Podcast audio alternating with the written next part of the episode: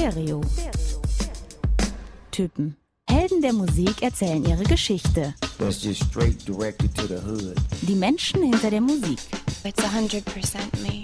Backstage, The essence of the Doors is like my fire. behind the scenes. Wir sagen immer ganz gerne Blumen Group und Lordy on Crack. Das sind wir. Es wird persönlich. Put your fucking money where your mouth is, man. Stereo. Typen. Ein Podcast mit Marc Mühlenbrock und Tillmann Kölner. Moin Marc. Tag Tillmann. Schöner Sonnenschein, der hier ins in Marks Musikmuseum strahlt Oh ja. an einem Mittag im Dezember. Klirrend kalt draußen, hier sehr warm. Gemütlich warm zwischen all den Platten, Ja, denen man sich zudecken kann. Du hast schon ein paar rausgelegt. ja. Erstmal herzlich willkommen natürlich, dass ihr wieder dabei seid zur Folge 13. Freut mich auch. Ähm, die vorletzte, genau. Und äh, hoffentlich keine Unglückszahl. Ich fand die 13 eigentlich immer ganz cool. Bevor wir auf die 13, nee, es sind sogar, was, dreimal vier, zwölf Platten kommen, die da auf dem Boden liegen, mit denen wir auch so ein bisschen aufs Jahr zurückschauen wollen, schauen wir erstmal auf die letzte Folge zurück. Ja, es gab Feedback. einiges an Feedback, Back-Feedback. Und zwar erstmal muss ich sagen, generell Feedback auf der Krone. Ähm, wir arbeiten ja beide für eins live und äh, da habe ich relativ viele Hände geschüttelt oder Schulterklopfer bekommen von Menschen, die gut finden, was wir so machen. Ähm, hat mich sehr gefreut und hatte deswegen auf jeden Fall einen schöneren und besseren Abend. Ich habe Feedback bekommen von unserer lieben Kollegin und Intro-Stimme, Franziska Nieder. Ah, die ist auch Über- immer wieder in der Sendung, ne? Ja, mit der ich irgendwie noch gar nicht so oft über unseren Podcast gesprochen habe, weil wir auch zeitversetzt irgendwie senden und dann immer Mhm. so Sachen zu besprechen haben, die die Sendung betreffen. Aber ähm, sie meinte, sie fand die Beck-Folge überragend, weil sie auch dieses Album Hyperspace gehört hat und fand es dann super schön, diese ganzen Geschichten dazu zu hören und hat es Mhm. dann auch in ihrer Story geteilt. Das freut uns natürlich immer sehr, wenn ihr das dann auch mit den Menschen in eurem Social Network, in eurer Bubble irgendwie teilt. Ich muss sagen, die Beck-Folge, mein Gott, was hätte ich alles noch erzählen können? Das war wirklich so ein Wir würden immer noch hier Herzensthema. sitzen in Marx Musikmuseum. Es gab ein Heino-Plattencover, was er gemacht hat. Jetzt lass uns da Nee. nicht äh, einsteigen. Äh, ein ne? Feedback kam noch äh, von äh, Marisa Ribisi, die hat sich ein bisschen geärgert, die Ex-Frau Ah. von Beck, dass sie Ja. nicht namentlich erwähnt wurde in der Sendung, das stimmt. äh, beziehungsweise in dem Final Cut dann rausgefallen ist. Ja, wir, wir haben uns dann entschieden, Sachen nicht großartig nachzusprechen, ähm, um den Flow ja auch zu erhalten. Ja. Von Feedback zu den Platten des Jahres passt ganz gut, weil äh, Hyperspace ist eine meiner Platten des Jahres. Hyperspace von Beck, das Album, das wir in der letzten Folge besprochen haben. Wirklich wunderschön, sphärisch. Ich habe dann diesen Song Stratosphere lieben gelernt. Mhm. Der wahrscheinlich schönste des Jahres. Für dich der schönste Song des Jahres? Ja. Okay. Wow. so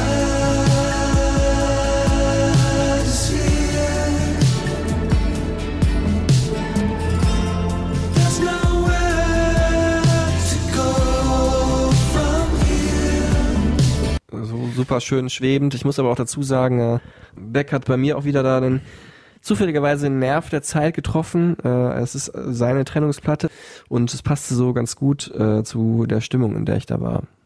Bevor wir zu sehr auf dein Privatleben eingehen. Das wollen wir sowieso, werden wir sowieso nicht tun, da kann ich schon. Ähm, ich schaue auf die zwölf Platten, die du da rausgelegt hast, die äh, dieses Jahr rausgekommen sind. Aber es sind ja nicht unbedingt nur deine Favoriten, ne? Also, nee, aber da sind auch auf jeden Fall zwei meiner äh, Top-Favoriten dabei, also die ich auf jeden Fall in die Top 5, ja, Top 10 der Platten des Jahres 2019 auch gewählt habe in meiner Liste. Und zwar zwei weiter liegt Athen von Max Herre. ah, ja, du bist ein großer Fan. Willkommen, liebes Athen, ich wollte mit dir nach Athen. Doch hier kommen wir leider nicht weiter.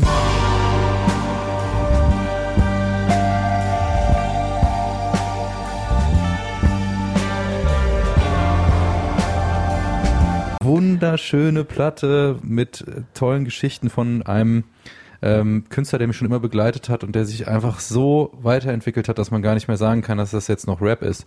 Wobei man ja auch sagen könnte, Rap hat so viele Arme und Äste äh, in den Jazz, in Progressive Rock, alles irgendwie auf diesem Album und super schöne Geschichten erzählt, eine wahnsinnig warme, intime Platte. Für mich ein absolutes Highlight in diesem Jahr. Hm. Und die andere? Die andere ist äh, Tyler the Creator. Ah. Igor.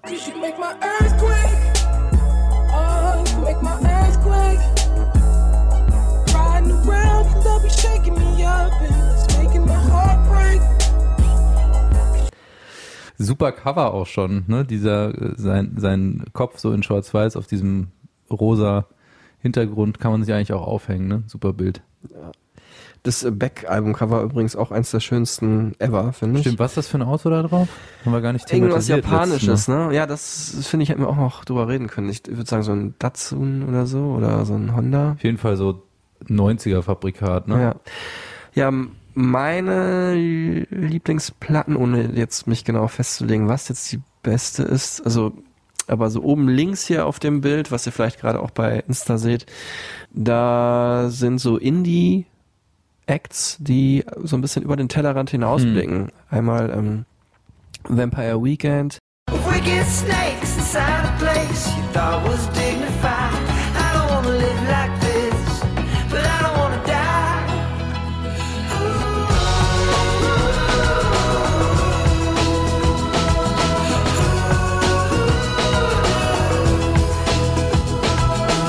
Indie-Band aus New York, die immer schon afrikanische äh, Elemente mit in ihre Musik eingebaut haben, Highlife und so weiter. Super und Konzert auch neulich, ne? Hast du gesagt. Habe ich gesehen, genau. Das war wirklich ganz großartig. Und ähm, da so ein bisschen eine sehr lebensfrohe Platte veröffentlicht haben. Fand ich super gut für den Sommer. Ähm, dann Beirut, eh eine meiner absoluten Favoriten äh, mit ihrem italienischen Album dieses Jahr. Also Band eigentlich aus Santa Fe in New Mexico.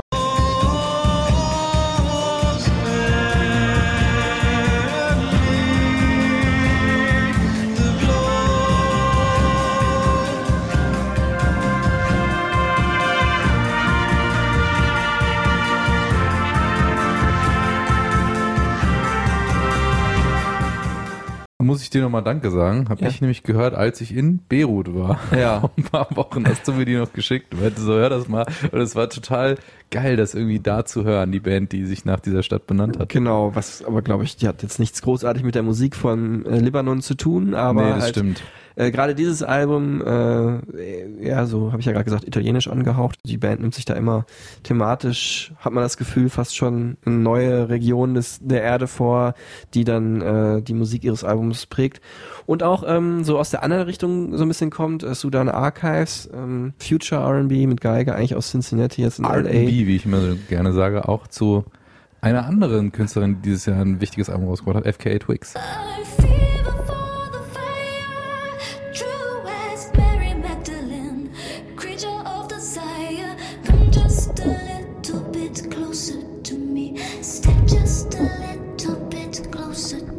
Ja, hast du diesen Begriff patentieren lassen? Ja, R&B. Gut, sehr gut. Ich wiederhole es noch dreimal, damit es auch jeder weiß, dass ich, dass ich mir das ausgedacht habe. FK Twix, ja. Wir hätten noch natürlich andere wichtige Platten äh, des Jahres zu nennen. Das würde hier aber ausufern. Billie Eilish oder so zum Beispiel auch äh, sehr wichtige Künstlerin gewesen.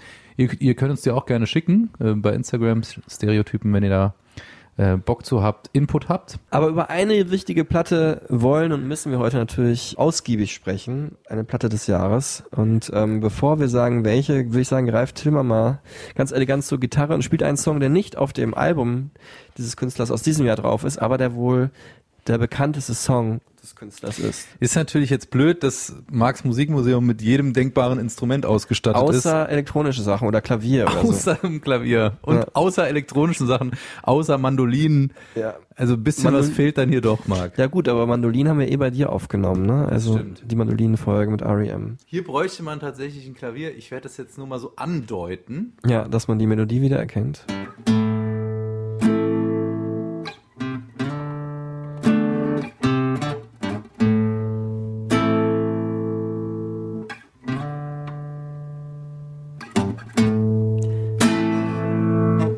Ungefähr, ne? Sehr schön. Ich glaube, der eine Akkord war nicht ganz richtig, aber es ist halt auch kein Klavier und ich bin ja auch gar nicht so ein guter Pianist auf der Gitarre jetzt. Ah, das macht mein Gehirn gerade kaputt, was du gesagt hast. Aber es war James Blake mit Limit to Your Love äh, und da werden gleich einige schreien, der Song ist ja gar nicht von James Blake, sondern geschrieben von Feist und Chili Gonzales. Dem Äh, Musikgenie hier aus Köln. genau, also Chili Gonzales. Chili González lebt äh, in Köln und äh, fährt auch gerne mal mit dem Fahrrad durch die Gegend. Wenn ihr ihn treffen wollt, geht gerne mal ins Hommage in Köln, sein Lieblingscafé. Da trinkt er gerne mal ein Flat White. Oh, jetzt hast du aber Insider-Infos verraten. Ja, An die Millionen Hörer, die wir haben. Na gut, stimmt. okay. Chili Egal. González hat auf jeden Fall einem Interview, was ich mal mit ihm geführt habe, auch erwähnt, äh, also es erwähnt er dann gerne mal so ein bisschen suffisant am Rande. A Material Love by James Blake is actually written by me. And Feist, And Feist. said. Ja. Leslie Feist, die aber mittlerweile sagt, die Interpretation von James Blake ist so großartig, er hat dem so, eine, so ein eigenes Leben eingehaucht, dem Song, dass sie sagt, dass es eigentlich mittlerweile ein James Blake Song ist und sie überhaupt kein Problem hat, ihm den sozusagen abzutreten, weil sie auch geehrt ist, dass er ihn so wunderbar interpretiert hat. Sagt eine der schönsten Stimmen der Musik überhaupt für mich. Feist, finde ich schon. Voll. Wir hören jetzt nochmal kurz hier, wie das eigentlich richtig klingt. Also von James Blake. Genau. There's a limit to your love.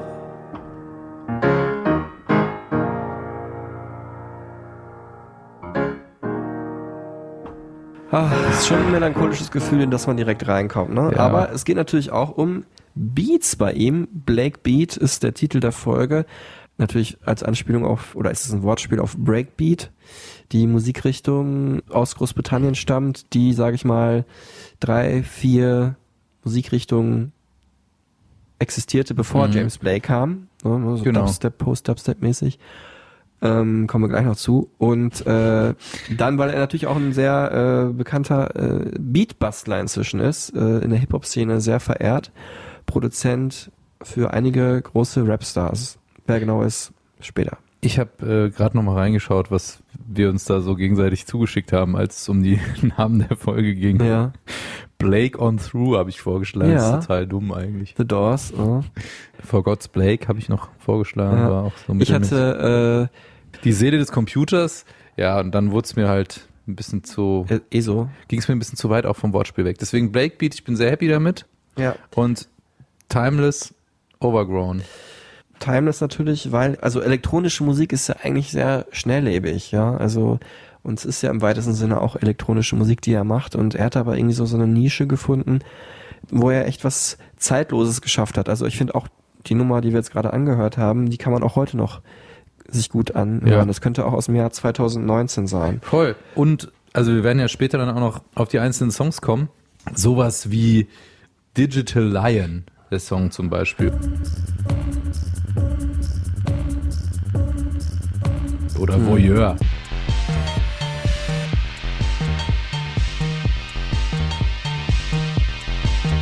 Das sind Tracks, die kannst du heute äh, sehr spät oder sehr früh am nächsten Morgen einem Techno-Club auch super in so ein Set einbauen, weil die so atmosphärisch sind und so eben aus dieser elektronischen Welt kommen. Ja, also irgendwie ist es dann doch so, dass er nicht nur was Zeitloses schafft, sondern immer auch was äh, Futuristisches hat. Also zeitlose Musik für die Zukunft. Er war ja auch eigentlich, als er schon aufgetaucht ist, haben so ganz viele Musikmagazine gesagt, okay, so sieht die Musik der Zukunft aus. Und hier hören wir mal, was er selber dazu sagt. I always find the term futuristic quite funny because obviously we are we are in the now, and futurism or futuristic as a word, it like it was made like this year or this this album. It's like it's not in the. I mean, it is literally what's happening now. so in fact, it's what happened three years ago. Um, I think that people, especially in electronic music, it's funny because after the commercialization of electronic music, there's almost been this this kind of um, feeling that it, it, new sounds are happening, and it's like an. It, I mean, some of the sounds in in my music are, are far less experimental than what was happening in like the radiophonic workshop and and things in like you know like 40 years ago, you know, and electronic music has been through several cycles of being incredibly innovative um, and then ultimately feeding back into pop music. Um, so I don't know how much it's futuristic. I think there's unique things, and hopefully I can be unique. Hoffentlich bin ich einzigartig. Ist er für mich? Ist er, auf, jeden, Fall. Wir haben jetzt gehört, er klingt da ähm, auch durchaus amüsiert, Mhm. hat aber auch eine sehr schwere und dunkle Seite, auf die wir noch eingehen werden. Mhm. Wir klären auch gleich, wo du ihn getroffen hast und Mhm. wie oft. Aber vorher brainstormen wir über diesen, ja, sind wir uns einig, einzigartigen Künstler. Ich äh, greife das direkt mal auf und sage Zukunftsmusik. Ich sage verträumt, vertrackt. Ah, ich sage Piano. Kendrick Lamar. Hat damit zusammengearbeitet. Ja, generell Hip-Hop eigentlich. Soll ich kurz die Anekdote vom Kendrick Lamar Konzert erzählen? Ja. Auf der Damn Tour von Kendrick Lamar letztes Jahr war ja James Blake als Support dabei, hat ja auch ähm, mit beigetragen zu äh, Element zum Song. Ähm, und als er dann da spielte als Support, standen so Hip-Hop-Jungs so hinter mir. Und als James Blake dann gespielt hat und sich da in seine äh, sphärische, äh, verschwommene Welt gelegt hat und mit seiner Loop-Maschine sich da selbst gesampelt und aufgenommen hat und dann ja auch sehr melancholisch ist, meinten die Jungs hinter mir so, ey, was ist mit ihm los? Was ist mit der Heulsuse? Gib dem mal ein Taschentuch. Was will der? Wer ist der überhaupt? Ne? Und dann habe ich mich halt umgedreht und habe gesagt, Jungs, ganz ruhig. Ne? Ihr wisst schon, dass der auch auf dem Album Damn äh, mit drauf ist. Du war den Music-Nerd da raushängen lassen. Ja, da war ich so ein bisschen sauer, weil Kann die auch so laut waren. Ja. Und ich hatte James Blake ja noch nie vorher live gesehen und es war einfach ein Moment, der für mich zerstört wurde. Und ich war dann halt nett, ne, hab denen dann das erklärt und meinte so, ja, bei Element hat er mitgeschrieben und der Piano-Part ist von ihm und so. Und dann meinten die auch, ach echt? Krass, wusste ich gar nicht. Ja, danke, dann höre ich jetzt mal zu. If I gotta slap a pussy ass nigga, I'ma make it look sexy. If I gotta go hard on a bitch, I'ma make it look sexy. Und dann haben wir später zusammen noch angestoßen und irgendwie auch einen guten Abend gehabt. Ah. Aber ja, Der Moment war ein bisschen zerstört. mein Moment war zerstört, aber da merkt man auch, dass da einfach so ein bisschen auch zwei Welten aufeinander geprallt sind, wenn man sich jetzt nicht ähm, so mega mit Musik beschäftigt, sondern halt ein Hip-Hop-Fan ist. Ja, Also, ist natürlich schon äh, auch mutig gewesen von Kendrick Lamar, James Blake mit auf die Tour zu nehmen, aber ich finde, es zeigt gerade, was Hip-Hop heutzutage alles kann und wie Mhm. da der Horizont erweitert wird. Äh, bin ich wieder dran, ne? Dann sag ich mal Depression. Mhm. Harmoniemix. Ah.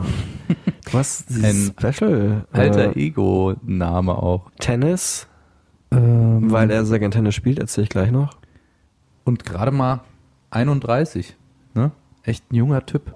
Und sagen. schon zehn Jahre dabei Ja. und hat schon die Musikwelt krass verändert. ja, stark geprägt. Wir haben es jetzt gerade schon angedeutet, du hast ihn getroffen, Mhm. mehrfach. Mhm. Wo und wann? Das war einmal 2013 im Oktober in Köln, da war er hier auf Tour und äh, da war vorher sein zweites Album rausgekommen, Overgrown. Ähm, Mit den Tracks, die wir eben auch schon genannt haben, ne? Digital Lion und Voyeur zum Beispiel. mhm. und dann, äh, da war er, ja, glaube ich, eher in einer schwierigen Phase in seinem Leben und war sehr höflich. Typisch Engländer halt. ne? Aber schon, äh, also bei dem zweiten Treffen, das war im April diesen Jahres in London, äh, da war er wirklich unfassbar nett und lieb und ähm, hat sehr offen erzählt über seine Musik und sein Leben und die Schwierigkeiten, die er hatte. Dieses zweite Interview war halt ähm, ein Fernsehdreh für die Sendung Arte Tracks, für die ich ja ab und zu auch arbeite. Super Beitrag übrigens, Marc. Ich habe es dir noch nicht gesagt, ne? Ja, danke schön. Richtig Und gut. Guckt euch das an in der Mediathek. Ja, gibt's da vielleicht noch. Der ist echt ganz schön geworden. Und ähm, das ist natürlich immer ein bisschen, also es nimmt immer ein bisschen mehr Platz in seinem Leben ein, wenn man so einen Fernsehbeitrag macht, als wenn man jetzt einen Radiobeitrag macht, der dann vielleicht schneller abgehandelt ist. Mhm. Und äh, dann natürlich nach London zu fliegen und äh, war schon was Besonderes und ihn da im Hotel zu treffen. Ich musste, musste heute noch dran denken, dass äh, der Labelrepräsentant vom äh, englischen Label halt gesagt hat, äh, so mitten, als wir, die Kamera war aufgebaut und ähm, wir waren eigentlich ready to go und natürlich, der Künstler kommt immer ein bisschen zu spät und ich dachte, Mhm. alles Stimmung ist trotzdem gut und so, sagte der, also bisher ist er bei allen Sachen, die ich organisiert habe, nicht erschienen. Wow, okay. äh, bisher hat noch nichts geklappt. Und dann dachte ich so, okay, das ist doch ein bisschen merkwürdig jetzt gerade, aber dann kam er auch trotzdem eine halbe Stunde später.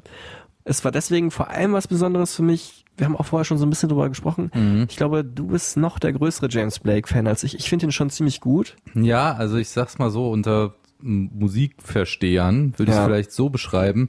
James Blake ist für mich das, was für andere Radiohead.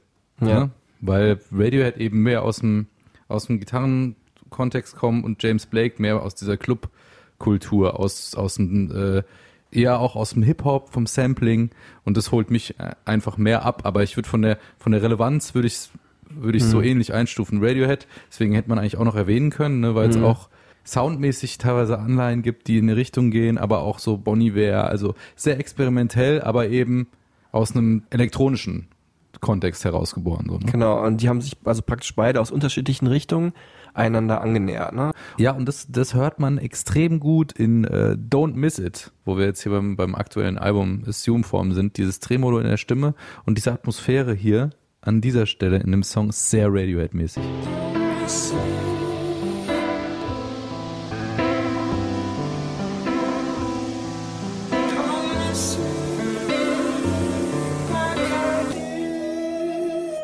Also ich ja eher großer Radiohead-Fan, äh, Tillmann Könner großer James Blake-Fan, aber wer auf jeden Fall noch ein größerer James Blake-Fan ist als du, Tillmann, äh, ich glaube, das weißt du auch, ist äh, meine damalige Freundin, äh, die ich Ja. nämlich mitgenommen habe äh, zum Interview nach London.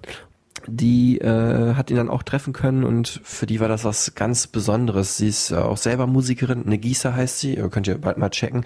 Und ähm, James Blake ist ein Musiker, der sie wirklich sehr geprägt hat.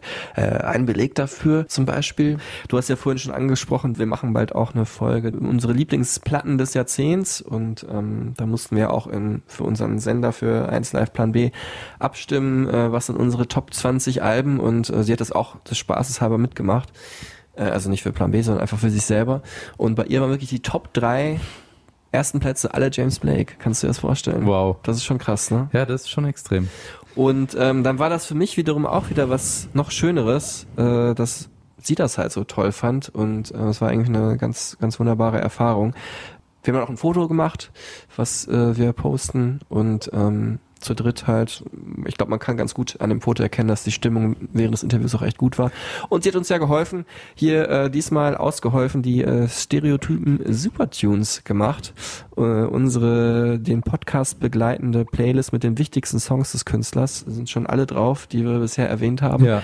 Wenn ihr Bock habt, klickt mal kurz rein und hört euch jetzt zum Beispiel, weiß ich nicht, Don't Miss It an oder so. Ich habe jetzt neulich auch in Vorbereitung auf die Folge mir alle Alben nochmal angehört und es hat mich total in so eine präweihnachtliche, ähm, ja, melancholische, sehr emotionale Stimmung reingezogen und ich kann es wirklich jedem nur empfehlen, sich mal da komplett drauf einzulassen, wenn ihr durch die Stadt lauft, wenn ihr irgendwie unterwegs seid, jetzt vielleicht noch im Weihnachtsstress oder auch danach, wenn das neue Jahr anfängt, wenn ihr so ein bisschen zu euch kommt, zwischen den Jahren auch, einfach nochmal euch reinfallen lassen in diesen dichten atmosphärischen Sound von James Blake, um den es jetzt hier gehen wird.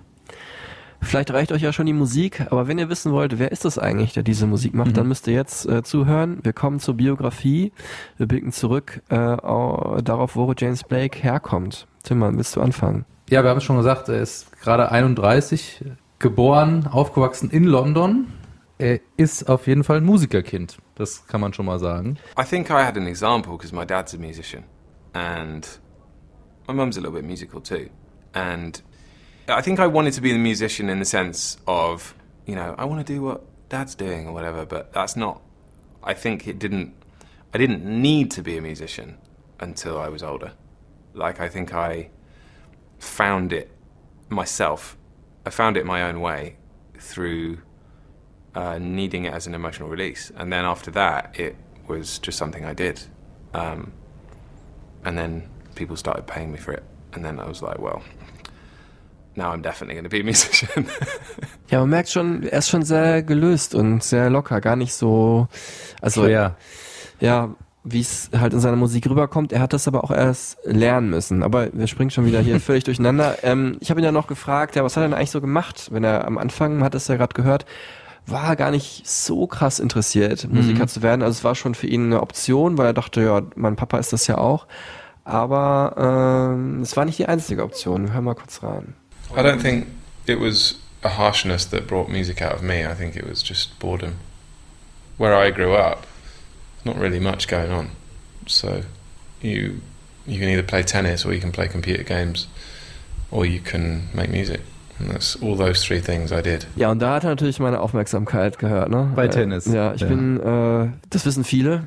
Genau. Die Fans Ja, wissen das. Mark Fans Mühlenburg, großer Tennisspieler? Ich war ähm, selber begeisterter Tennisspieler und bin es eigentlich auch heute noch, aber ich komme einfach nicht mehr dazu. Ähm, aufgewachsen, 100 Meter von einem Tennisplatz entfernt, den mein Opa gegründet hat und habe da so ziemlich meine ganze Jugend verbracht und ähm, wenn ich nicht zu Hause traurige James Blake mäßige Musik gehört habe oder vorher auch positivere Sachen und ähm, vielleicht ist man ist jetzt der ein oder andere bei mir überrascht zu hören, dass ich äh, viel Tennis gespielt habe, aber ich war es natürlich in dem Moment auch bei James Blake. Schlagen wir vielleicht die Brücke zur Oasis-Folge. Not much going on. Ne? da war einfach nicht viel los in auch dem äh, Vorort von London, wo James Blake groß geworden ist. Außer na, natürlich Computerspielen hat er auch gemacht, habe ich auch gemacht, aber nicht so wahnsinnig viel. Aber ich bin da mal beim Tennis-Thema geblieben, habe da auch mal nachgefragt, ob er denn wirklich auch richtig gut war. No, that's quite good. Um, no, I wouldn't be um, good enough to even be at a club. I mean, I was at, I was at a club, but you know, I had a good serve. That was quite good. It was my game. If any, if any sports, it was my sport. I played for my school. Um, I didn't really play any junior championships, but no, I wasn't really competitive enough to want, or I didn't feel I was good enough to at it to want to be competitive with it. But War jetzt kein Boris Blaker, ne? Aber war schon ganz gut, sagt er. Ja, Timmer, du hast natürlich einen Wortwitz bemüht, aber du hättest auch einfach sagen können, er ist kein zweiter James Blake, weil es gibt auch James Blake, einen sehr erfolgreichen Tennisspieler, schwarzer Top Ten Spieler der USA, äh, der da jahrelang die Szene aufgemischt hat und nochmal die ganz großen wie Roger Federer oder Rafael Nadal mal geschlagen hat. Äh, Namensvetter von James Blake, Ja, dem krass. Musiker. Vielleicht hast du ja gar nicht mit dem Musiker James Blake gesprochen, sondern mit Doch. dem Tennisspieler. Naja, das glaube ich kann, konnte ich noch einigermaßen unterscheiden. Was ich jetzt gerne noch wissen würde, wo wir ihn jetzt schon so oft hören. In welcher Situation saß er da? Was hat er angehabt? Wie hing er da ab? Also in meiner Erinnerung hat er tatsächlich beides Mal das gleiche angehabt. Was? Ja, aber ich kann es jetzt nicht hundertprozentig, vielleicht vermischt sich das auch. Also dasselbe bestimmt nicht. Nee, es liegt sechs Jahre auseinander, aber er hat jedes Mal eine schwarze Jeans angehabt und einen relativ weiten schwarzen Pulli. Also so Sweatshirt-mäßig. Ne? Also relativ so basic, jetzt nichts Ja, aber schon äh, so ein bisschen so, sah schon so nach Elektromusiker aus, fand ich, weil Mhm. die tragen ja auch in meiner Erinnerung immer sehr viele schwarze Sachen. Und auf der Bühne hat er dann äh, beim Konzert später auch äh, so ein Kaftan, glaube ich, sagt man, angehabt. So ein Mhm. ganz speziell, halb futuristisch, halb aus, ich glaube, arabischer Tradition stammenden Mantel oder Halbmantel. Mhm. Äh, Das sah ganz abgefahren aus. Also irgendwie so schlicht minimalistisch, aber trotzdem futuristisch. So eigentlich wie ja auch seine Musik ist fast. Ja, ne? Und ähm, Aber eigentlich vom äh, äh, Umgang her ein unprätentiöser Typ, oder? Auf jeden Fall, ja. Unauffällig auch. Also wenn man so Musikjournalist ist, dann fällt einem der natürlich auf. Aber generell ja, hast du recht. Sieht aber auch trotzdem ganz gut aus, finde ich. Mhm. Kein, also ein ganz gut aussehender Typ. Attraktiver Typ. Ja, auch sehr groß. Also ich glaube, der ist 1,95 bis 2 Meter irgendwas. Ich bin 1,90 und er war sogar noch ein bisschen größer als ich, meine ich. Aber ihr könnt es auf dem Foto nochmal checken. Dann habe ich ihn natürlich gefragt, wo wir gerade bei Musik waren, Mhm. was lief denn so bei ihm zu Hause? Also was hat ihn da beeinflusst? Und das war jetzt nicht unbedingt nur Kraftwerk und andere Elektrobands der frühen Jahre, sondern eigentlich was ganz anderes. Ooh, what was playing? Um, like Aretha Franklin and Old Motown, um, Stevie Wonder, um, Crosby, Stills Nash, and Young, Neil Young, Joni. I think my dad. I don't know. If, maybe I found out Joni later. Um, anything I particularly liked. Um, Otis Redding. I really liked when I was younger. Otis Redding, Aretha Franklin, Stevie Wonder, alles 60s, 70s, soulige Sachen. Und das wundert mich nicht, aber es ist natürlich schön, es von ihm nochmal zu hören, dass es bei ihm zu Hause lief, weil seine Herangehensweise an Produktion ja sehr soulig ist. Also es hat immer sehr viel Gefühl, im Gegensatz zu vielen anderen elektronischen Produktionen, die ja, ja, also du hast ja gesagt, die Seele des Computers wolltest du ja eigentlich diese Folge auch nennen. Äh, Der Computer an sich ist ja erstmal, der rechnet Daten um und äh, packt das in Raster und es ist erstmal sehr, klingt erstmal sehr hart und äh, staccatohaft und James Blake lässt da halt eben ganz viel Seele und Gefühl einfließen und die hat er auch eben mitbekommen durch die Platten seiner Eltern, die so sehr ja sehr soulig einfach waren. Ne? Mhm, genau. Und als er dann selber angefangen hat, äh, Musik zu machen, dann hat sich das nochmal auf so ein neues Level gehoben. Einerseits ähm, halt nach seinen persönlichen Interessen und dann auch ja einfach so ein Innovationsgeist, der in ihm ist. Und damit ist er auch für mich so ein Pionier, was Elektro-Soul angeht, was dann Künstler wie zum Beispiel Sohn oder auch Chad Faker so, ne? Der jetzt Nick Murphy äh, wieder heißt, wie er ja eigentlich heißt, irgendwie auch aufgegriffen haben. Also es war, da war für mich so einer, der das sehr konsequent und sehr außergewöhnlich umgesetzt hat. Music to me is is a release. It put me in a very strange situation in my life.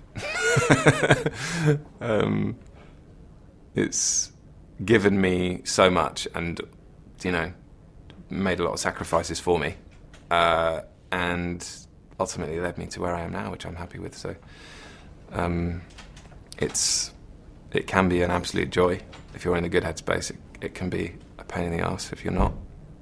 It's it's like a another element to me. Musik ist für ihn wie Atmen, also ein wichtigstes Lebenselixier.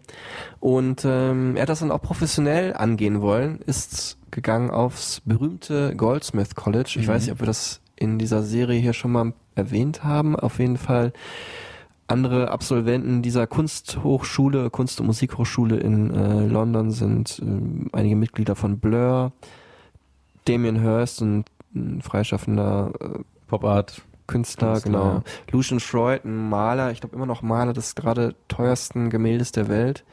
Und äh, Katie B, Musikerin und äh, Klassenkameradin von James Blake.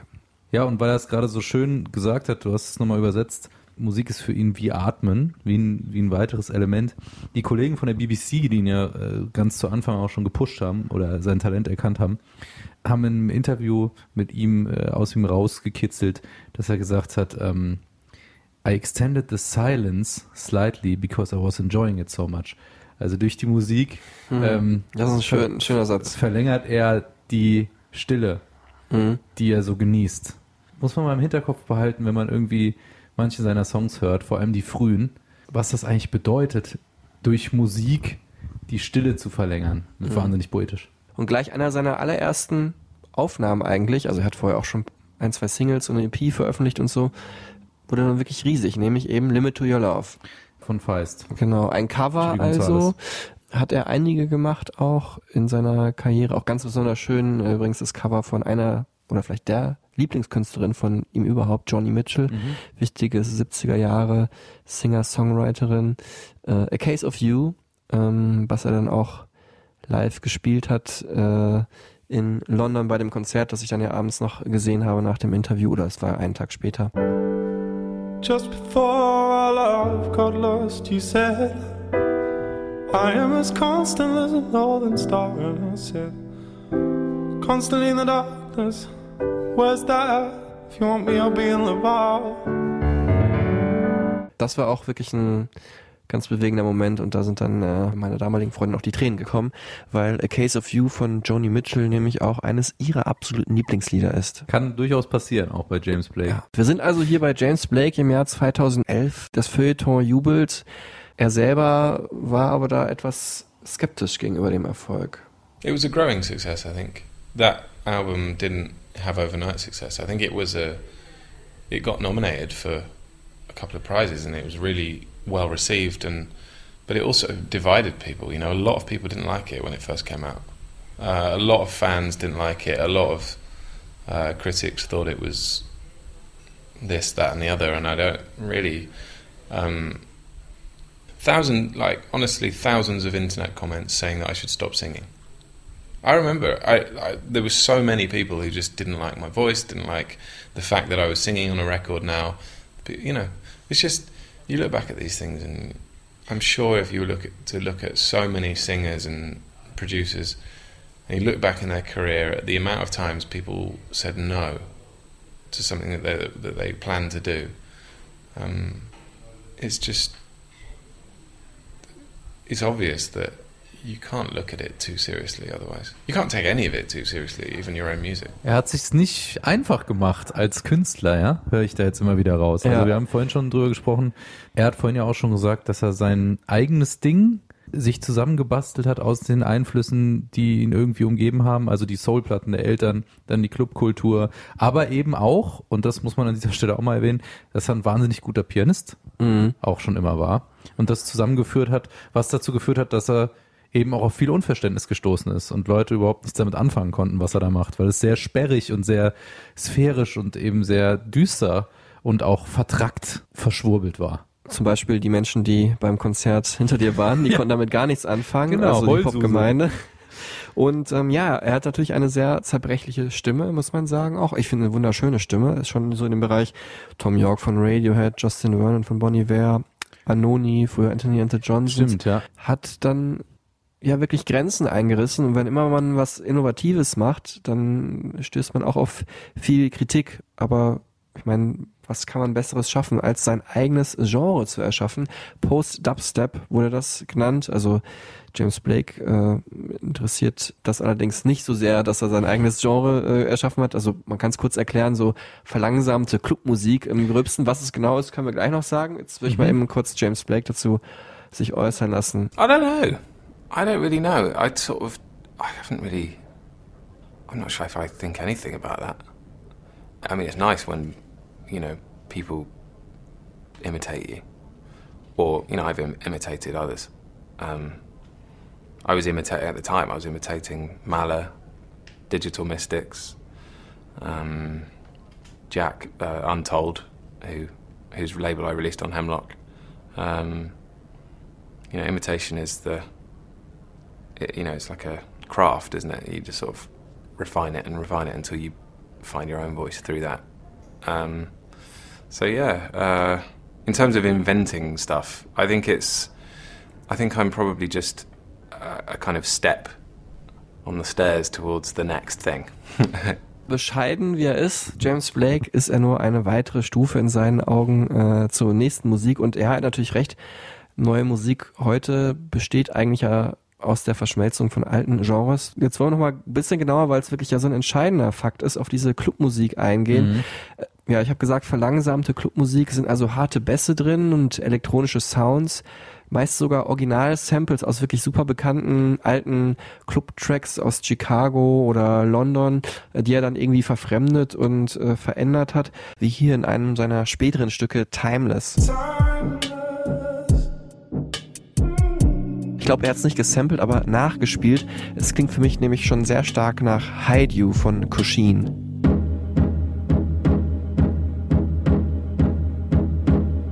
aber dann am Ende ist es halt keine Musik, die für den Club gemacht ist, also vielleicht für die After Hour am nächsten Mhm. Morgen oder im Remix auch schon mal für die Peak Time, aber vor allem eher Musik, die man allein traurig zu Hause hören kann, die so einen so einen Indie-Charme hat. ne? Er ist ja auch ein Indie-Boy, muss man Genau. sagen.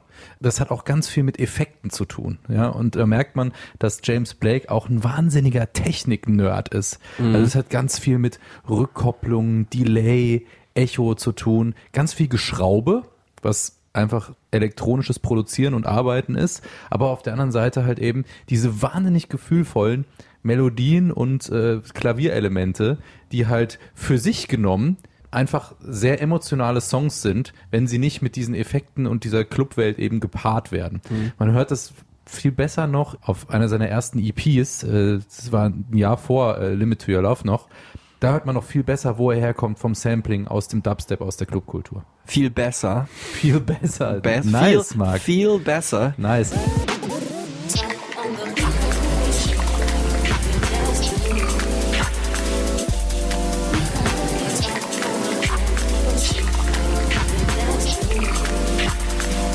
Und das ist übrigens auch der erste Song, mit dem er bei äh, den Kollegen von BBC Radio One lief, die Mhm. dann äh, diesen gesampelten Dubstep mit den schiebenden Bässen als außergewöhnlich erkannt haben. Zane Lowe, mein großes Vorbild, war einer, der ihn ganz äh, von Anfang an supportet hat, war dann auch Hottest Record in the World, dann eben aber erst mit Limit to Your Love. Und auf der BBC-Liste Genau. Sound of 2011 11. also. Ja.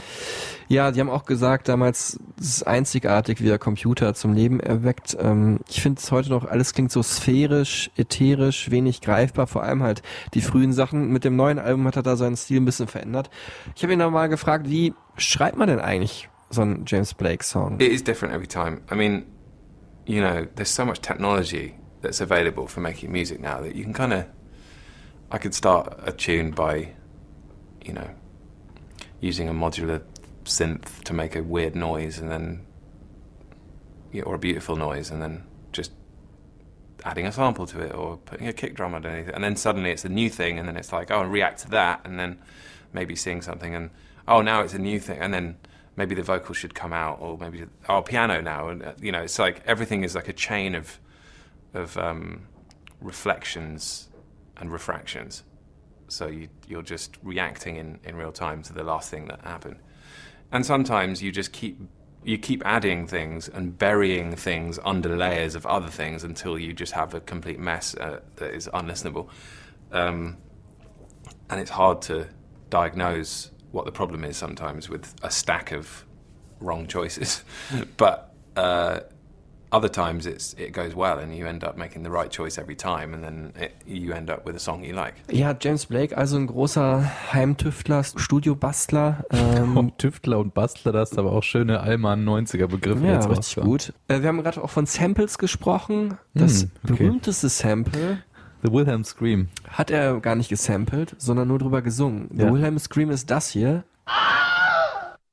Das ist der klassische Schrei aus Hollywood-Filmen, der immer eingesetzt wird, wenn man gerade keine Schauspieler da hat, die laut schreien wollen, sondern das kommt aus irgendeinem Film, glaube ich, aus den 60er Jahren, wurde dann aber auch mal wieder aufgegriffen, auch zum Beispiel in Indiana Jones und so weiter. Und ähm, warum James Blake seinen vielleicht zweitbekanntesten Song vom ersten Album nach diesem Wilhelm Scream, nach dem Wilhelm-Schrei benannt hat, das weiß ich nicht. Es ist auf jeden Fall ein Coversong gewesen, das wusste ich auch nicht. Mhm. Wusstest du das? Von nämlich äh, seinem Vater, James Litherland, Where to Turn. Und das hören wir auch mal eben jetzt hier. Also erstmal der Vater. I don't know about my heart. I don't know about it aching anymore. Und jetzt hören wir hier James Blake mit The Wilhelm Scream.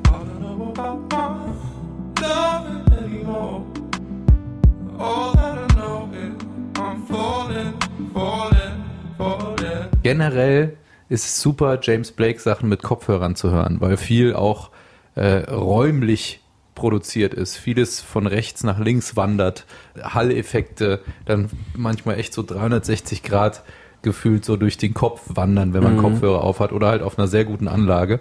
Auch das sehr nerdig und was, was James Blake mitdenkt. Der Klang von den einzelnen Elementen und wie sie auch durch die äh, virtuellen Räume fliegen, die er da kreiert. Wir gehen chronologisch vielleicht ein bisschen weiter. Zweites Album Overgrown. Allein der Anfang von diesem Album ist Wahnsinn. Da kriege ich schon Gänsehaut. Es ist, fand ich jetzt im Nachhinein gar nicht so unterschiedlich zu dem ersten. Du kannst da gerne schreiend widersprechen. Wir hören mal eben, was James Blake dann zu diesem zweiten Album mir damals erzählt hat. Oder zu dem Titel eigentlich nur, Overgrown. It means what it means in the poem, in the song. Uh, so if that is how it is, I don't want to be a star, but a stone on the shore, um, a lone door frame in a war when everything's overgrown. Everything's overgrown. It's post-apocalyptic, end of the world. Things are, yeah, things are overgrown. Postapokalyptisch, das Ende der Welt. James Blake nicht in seiner besten Stimmung, wenn er sich äh, an seine Musik macht und das alles natürlich dann auslebt. Ähm, der schönste Song auf dem Album ist für mich und glaube ich auch mein Lieblingssong von James Blake bis heute überhaupt. Retrograde.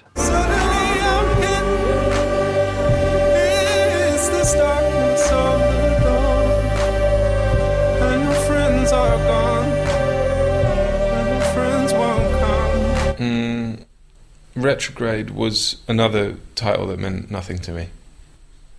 I'm sorry. So geht schon mal gut los, wenn man den, seinen Künstler nach seinem Lieblingssong von sich selber fragt. Hast dich wieder richtig beliebt gemacht. Ja, Marc. aber ich habe da noch mal ein bisschen nachgehakt, was es denn mit dem Song auf sich hat. Actually, the that thing made me think of uh, the word, uh, just because when you sing a melody, most most singers when they do a a run, we'll call it a run, whatever. they do that fast, and they call that a run or whatever. And but most singers will do that downwards. It's quite hard to do it upwards. It takes a tiny bit of adjustment. Um, so the most soul or R and B singers are versed in those kind of things, but not necessarily upwards, mostly down. Um, and I just thought that by flipping on its head and doing it upwards could be said to be uh, playing it in retrograde. I think that may have been uh, the, my thoughts at some point, but in general, the, the word doesn't relate to the song at all. Also James Blake gibt uns die Tonleiter zwei, dreimal zum Besten. Ich hätte vielleicht vorher noch sagen können, Retrograde heißt natürlich sowas wie rückwärts gerichtet, rückwärts gewandt und weil er halt die Tonleiter inmitten des Refrains andersrum singt, wir können es ja mal kurz anhören.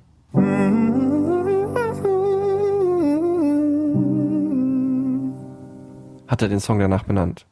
Wie er da singt auch, das ist nicht einfach jemand, der ein guter Pianist ist, der gerne was am Rechner zusammenschraubt, sondern auch jemand, der des Singens wirklich, wirklich mächtig ist und auch eine ganz, ganz tolle, außergewöhnliche, einzigartige Stimme hat. Ich bin ein bisschen zu Fanboy-mäßig, ne, bisher in dieser Folge. Du, äh, sei dir verziehen, ich war es, glaube ich, auch schon mal in ein, zwei Folgen.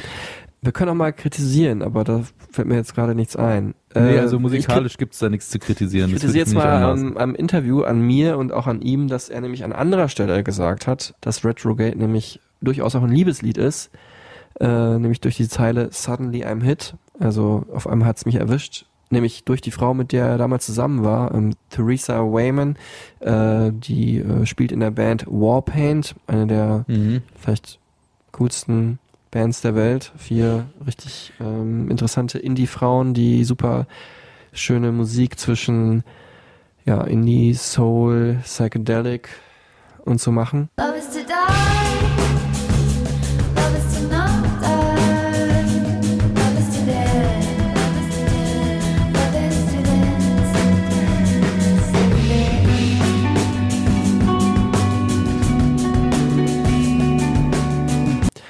Während dieses ersten Interviews waren die beiden, glaube ich, noch zusammen.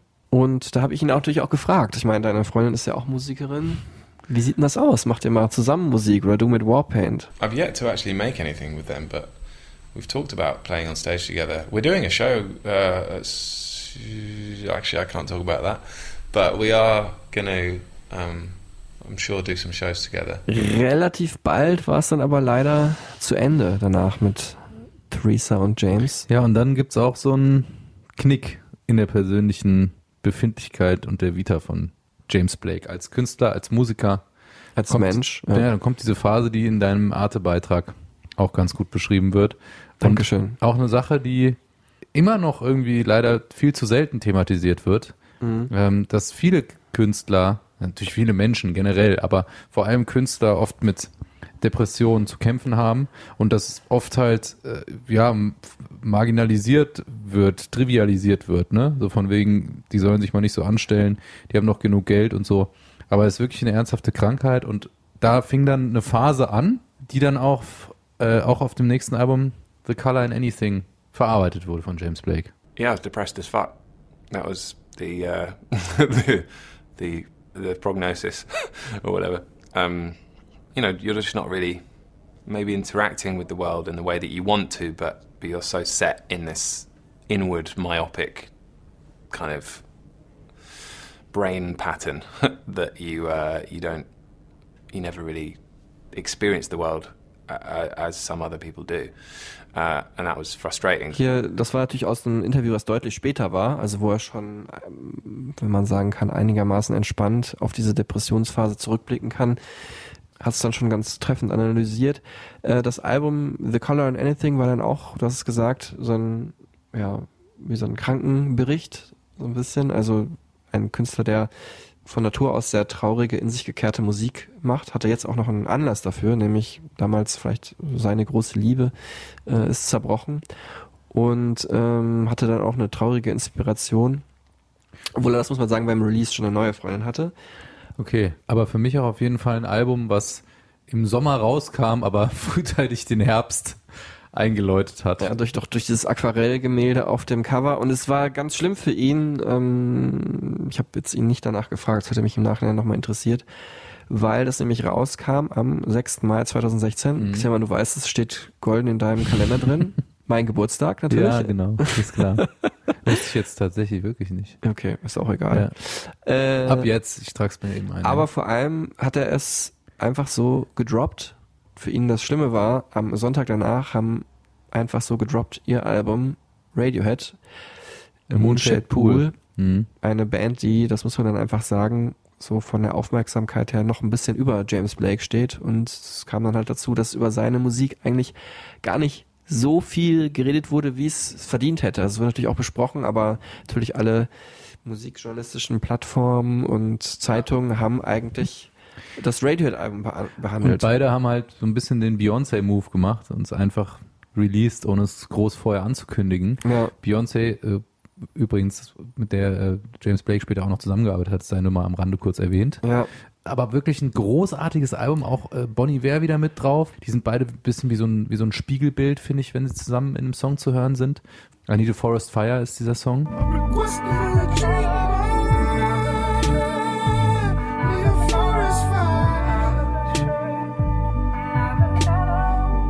Und aber auch Radio Silence, fantastisch.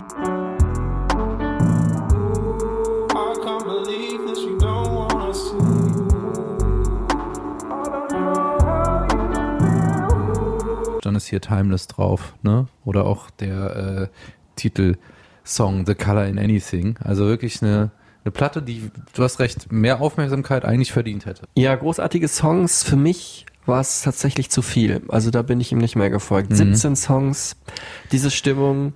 Äh, und ich bin jemand, der die Melancholie wirklich liebt. Aber für mich war es schon einfach ein bisschen zu theatralisch und too much, wo ich ihn auf den ersten beiden Alben noch für diese Innovation und so gefeiert habe, war es vielleicht hier für mich ein bisschen zu viel Gefühl. Ich weiß nicht genau. Es wurde aber ja eben genauso rezipiert als ein wirklich künstlerisch und äh, musikalisch fantastisches Album von einem Menschen, der seine traurigen Gefühle da in Musik übersetzt.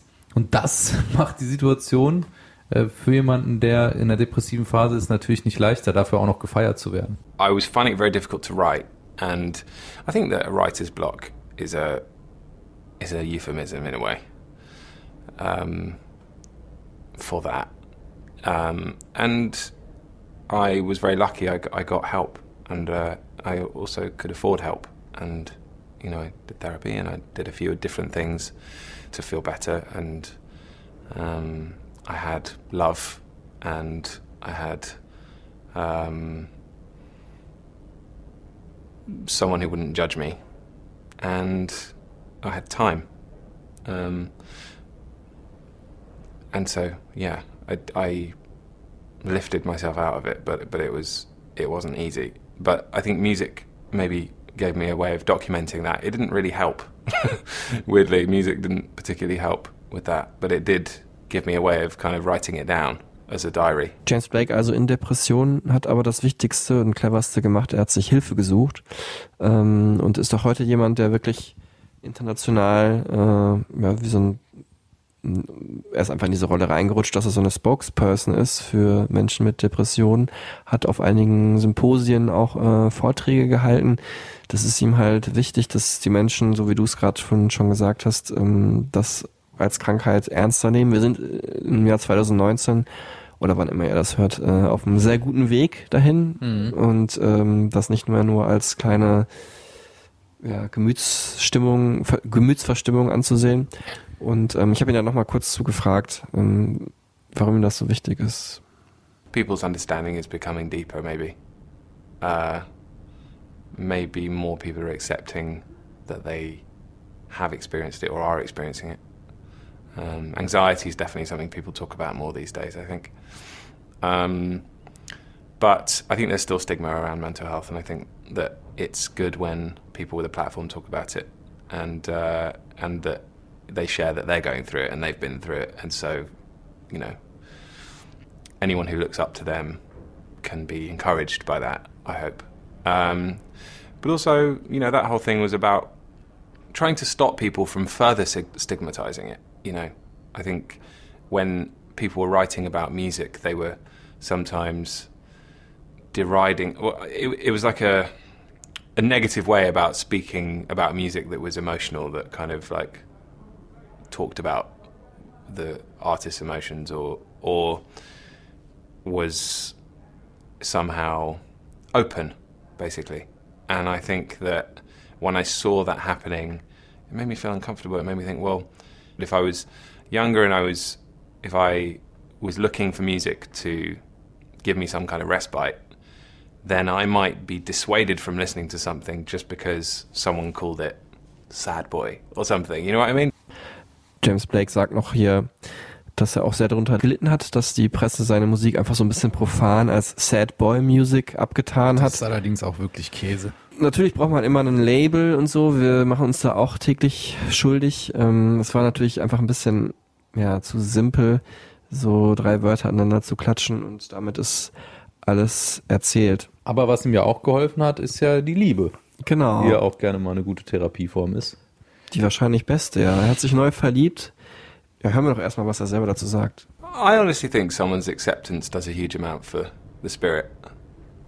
Um, I think you can just, you know, I think a lot of us are very hard on ourselves and we don't accept ourselves, um, and it's it's easier to forgive yourself and accept the way you are when someone else does. Tiefgründig schon, sehr schön. Und diese Frau, äh, die ihn da akzeptiert hat und so genommen hat, wie er ist, das ist äh, auch eine sehr bekannte Frau, gerade in der englischsprachigen Welt. Jamila Jamil, über die eine Kollegin von Cosmo sagt, mit der wäre ich gerne bei Insta und Facebook befreundet. Vormals Moderatorin bei der BBC, ist dann nach LA gegangen, um Schauspielerin zu werden und beides auf sehr anspruchsvolle Weise gut gemacht. Also Mhm. sowohl ähm, als Moderatorin als auch als Schauspielerin. Und ähm, James Blake und Jamila Jamil, die sind so ein bisschen das Indie-Liebespaar der anspruchsvollen, coolen Zeitung. Weiß ich nicht genau. Ich finde, sind, sind beide sind ein sehr schönes Paar. Und äh, das neue Album Assume Form, das dokumentiert halt da nicht nur den Weg aus der Depression heraus, sondern auch ähm, die neue Liebe des James Blake. I think it partially is that, and it's partially just a declaration of love, and it's a very, you know, it's like a there's a lot of love songs on there, uh, and and that's nice because I think that the the most directly that I'd ever talked about love was still fairly indirect, and I wanted to talk about love directly, and I think I achieved that, and that felt good. I think coming out of that did affect the way my music sounds, and I think this record is a lighter record uh, for for that. And you know, so I'm I'm happy to. It's nice to be able to play it to your mum and just be like, there you go, you know, it's all right. Und er ist auch mitgegangen dann nach LA Mhm. mit Jamila Jamil. Er hat da, ja, viele Musikjournalisten sagen, das hat ein bisschen mehr Licht und Freude wieder in seine Songs gebracht. Mhm. Es ist aber auch nicht jetzt Happy Music auf. Also der Sad Boy macht jetzt nicht auf einmal Happy Music mit Assume Form. Mhm. Das wäre viel zu platt von der Analyse her. Ja, und ich, das, was du ganz am Anfang gesagt hast, so, die anderen Platten waren eher so London, so ein bisschen grau und regnerisch. Und jetzt, ja, Nach LA. es ist Licht drin, es ist Sonne drin, es ist irgendwie wie so ein Morgen, irgendwie so ein, so ein sonniger Morgen, finde ich, ist die Platte auch, aber natürlich nicht zu positiv. Mit einem kleinen Kater. Einem kleinen melancholischen Kater von allem, was war. Aber jetzt wird's besser. Ich habe ihn mal gefragt, warum er denn, also warum beide die Entscheidung getroffen haben, nach LA zu gehen. you know, when you've got to move, it's like a it's like a bodily instinct. It just says, I have to, I've got to move uh, on. I have to move on from where I am, and that was that was part of it. And I always felt good there, and I always weirdly felt like I was on holiday when I was there, and I thought, why don't I just? I'm luckily, you know, I'm lucky enough to be able to go and move if I want to, and I have an I have a visa, and you know, I um, I've toured a lot, and so the world feels small when you've been around it a few times, and and so I thought, why don't I just stay on holiday. Und damit ist er ja auch näher dran an den Menschen, denen er auch immer sich nah gefühlt hat, musikalisch. Also Kendrick Lamar, Mhm. mit dem er ja auch zusammengearbeitet hat auf Damn im Song Element. Da gibt's übrigens eine schöne Geschichte. Äh, Du warst beim Konzert und da war. nee, nicht, nicht nochmal die Geschichte. Bei, konkret zum Song Element, wie der entstanden ist. Der Producer, einer von diesen Top Dog Entertainment Producern im, aus dem Umfeld von Kendrick Lamar, Soundwave, der den Song und das Album auch zum Gro Großteil mitproduziert hat, meinte zum Song Element, dass sie nicht happy waren mit dem Song bis zum Schluss. Und die waren kurz davor, das Album so ins Mastering zu geben, obwohl sie, der Song war immer so ein bisschen auf der Kippe, Element. Und dann hat James Blake, der nie locker gelassen hat, der hat wohl immer, Kendrick Lamar immer wieder Sachen geschickt. Immer wieder Skizzen und Ideen, weil er unbedingt mit ihm zusammenarbeiten wollte. Hat dann irgendwie eine Sprachnachricht geschickt mit dieser Piano-Idee.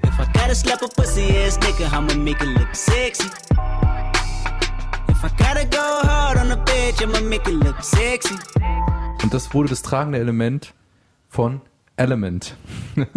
Aber eben ja nicht nur Kendrick Lamar als äh, großer Hip-Hop-Bezug äh, war dann wichtig, sondern auch Beyoncé.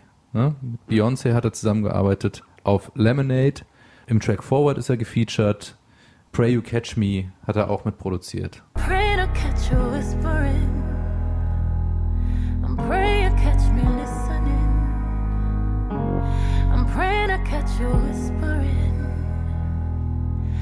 I'm praying to catch me. I'm praying to catch you whispering. I'm praying to catch me listening. I'm praying to catch me.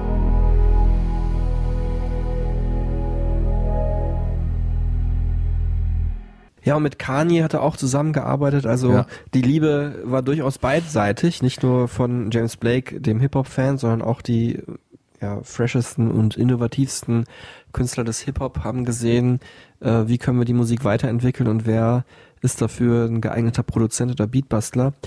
Äh, aber natürlich das Entscheidende, glaube ich, und was auch am meisten Aufmerksamkeit erregt hat, war halt diese Geschichte mit äh, Jay-Z und Beyoncé, das Mhm. wahrscheinlich noch bekanntere Paar als Jamila Jamil und James Blake. Ähm, Aber eher nicht so im Indie. Nee, nicht so im Indie, eher so im, im Mainstream-Game. Für James Blake war die Zusammenarbeit mit Beyoncé wirklich so die Erfüllung eines Kindheitstraums, denn äh, seine allererste Platte oder zumindest die, die ihn am meisten geprägt hat als Teenager, war von Destiny's Child. Writings on the Wall by Destiny's Child. I was that teenager. There weren't many boys buying buying Destiny's Child CDs. I remember. I have to say, uh, aside from the starstruck thing, I think it was more like the teenage boy inside me was was screaming, because I mean, and also just from the influence, you know, that has extended all the way into my adulthood. Uh, that's a long time to have someone's voice circulating around your head. Hip-Hop und R&B, also zwei große Leidenschaften von Anfang an von James Blake. Mhm. Aber auch als Beatbastler. Mhm. Ne? Äh, Vince Staples hat dafür gebastelt, natürlich, wir haben es gerade gesagt, Jay-Z. Ähm, und das macht er dann meistens mit Dominic Maker, ein, ein sehr guter Freund von ihm und äh, Weggefährte von der britischen Indie-Elektro-Band Mount Kimby. Mhm. Und ähm, ich habe ihn dann auch mal gefragt, wie, ja, wie geht er davor, wenn er so, wenn er sich so an Beats setzt? It might be something that I played on the keyboard or something that they came in with, or I, you know, Dom, the guy, Dominic Maker, who, I, who I've worked with quite a lot, sometimes it'll be a sample that he brings in or something he made, and, and we'll react to that, and everybody in the room will kind of, you know, have an idea for that, or, or and if not, we move on and there's something else. But I, I learned a lot from working with, honestly, I think I learned a lot from working with Rick, uh, Ruben, and No Idea as well. Uh, during the, the working with Jay Z, um, I learned so much from No ID. Um, how to just facilitate someone else and, and, and not be tied to you know what it is you want to do or like but just just go with it and see what happens and facilitate that person making the best music they can. So it, actually I, i'd say uh, now i feel like more of a an old school producer. That's where i kind of i think that might be one of my most comfortable roles. I, I don't love staring at a laptop for too long. So if i can just kind of make music around and hopefully spark something, then I like that. Jetzt hat er dann ein paar Names gedroppt, also No ID, auch ein ganz wichtiger Hip-Hop-Producer, aber eben auch Rick Rubin. Und Mhm. damit schlagen wir die Brücke zu allen anderen Folgen gefühlt. Hab ich auch gerade gedacht, ne? Auf Ja. jeden Fall Chili Peppers. Rick Rubin, mit dem er auch zusammengearbeitet hat, vor allem auf The Color in Anything. Ähm, und da fällt mir auf, wir haben überhaupt nicht Frank Ocean erwähnt, Ja. was eigentlich auch eine Schmach ist. Ja. Darüber hätte man jetzt auch bestimmt eine Viertelstunde reden können, über die Verbindung von den beiden zueinander und die, ja, auch die musikalische Ähnlichkeit, ähm, Ähnlichkeit auch. aus der eine eher so vom Indie-Elektro sich dieser Melancholie annähernd, der andere vom Souligen. Genau. Aber lass uns doch beim Album bleiben. Bei Ähm, Assume Form? Ja. Ja, da hat er dieses Hip-Hop-Thema noch ein bisschen konkreter ausgespielt mit Andre 3000 von Outkast als Feature, der ja auch lang nichts gemacht hat. War auch eine riesen Erwartungshaltung und ist auch ein sehr, sehr, sehr cooler Track geworden. Ja. Mit diesem rhythmischen Klavier und dem Flow von Andre 3000. All my pessimistic keeps me in a cage. All my head is twisted, keeps me spinning around for days. Exorcism, pessimism has arisen. There's no reason, really treason to myself, so silly. Äh, aber eben auch Travis Scott, ganz wichtig, super Feature auf dem Album, passt auch mega. Diese Stimmungswelten von diesen beiden passen auch hammermäßig zusammen.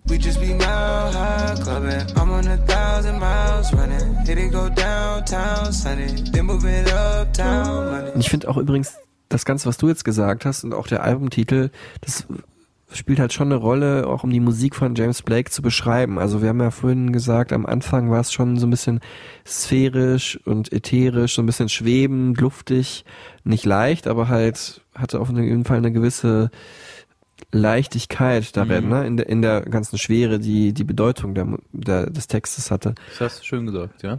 Aber jetzt die neue Platte ist halt wesentlich körperlicher, ne? Also greifbarer Assume Form heißt ja Form annehmen. Ähm, das passt also ganz gut. James Blake wird also körperlich und auch, ich meine, Hip-Hop ist einfach eine körperlichere Musik als jetzt zum Beispiel ähm, diese sphärische Elektronikmusik seiner äh, früheren Alben. I think it represents the self as a process, as as a kind of a movement towards authenticity within yourself, um, and the acknowledgement that that process is always ongoing. It's not, you know, it's not always easy to be authentic. It's not always easy to be, and maybe not all, not maybe not any of us can always be that.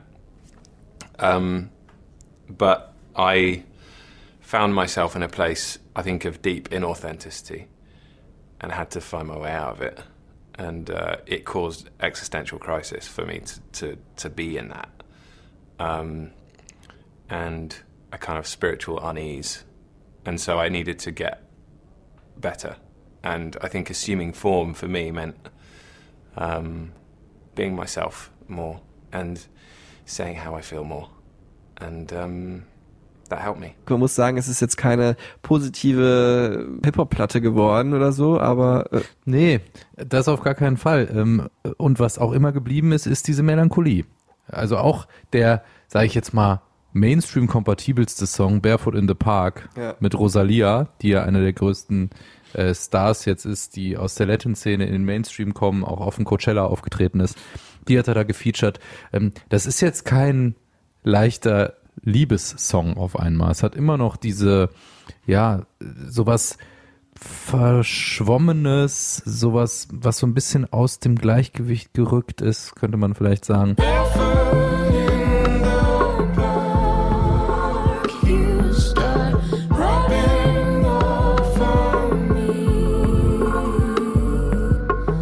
Also wie die Liebe auch nicht immer ganz geradlinig ist, das hat er hier auch wahnsinnig schön mit Rosalia in Musik übersetzt in dem Song. Ich fand auch ganz schön der Hinweis, den James Blake uns da auch wiederum im Titel gibt des Songs, Barefoot in the Park, also Barfuß im Park, spielt an auf den gleichnamigen Film aus den 70er Jahren, glaube ich, Ende 60er, Anfang 70er Jahre mit äh, Jane Fonda und äh, Robert Redford, ähm, wo eigentlich eine ähnliche Konstellation zwischen den beiden besteht in diesem Liebespaar im Film, wie James Blake das halt auch aus seinem Leben kennt. The movie Beth in the Park is about a man meeting a woman who who helps him come out of his shell, and uh, he initially is is quite reticent and kind of tense and uptight, and she helps him find a little bit of ease uh, with himself and, and stuff until they're barefoot in the park. Also Jane Fonda hat Robert Redford aus seiner aus seinem Kokon rausgeholt und ihn sozusagen äh, etwas offener gemacht in Barefoot in the Park, genauso wie ähm, Jamila Jamil James Blake ein bisschen lockerer gemacht hat und so, dass er sich ein bisschen wohler in sich selbst fühlt.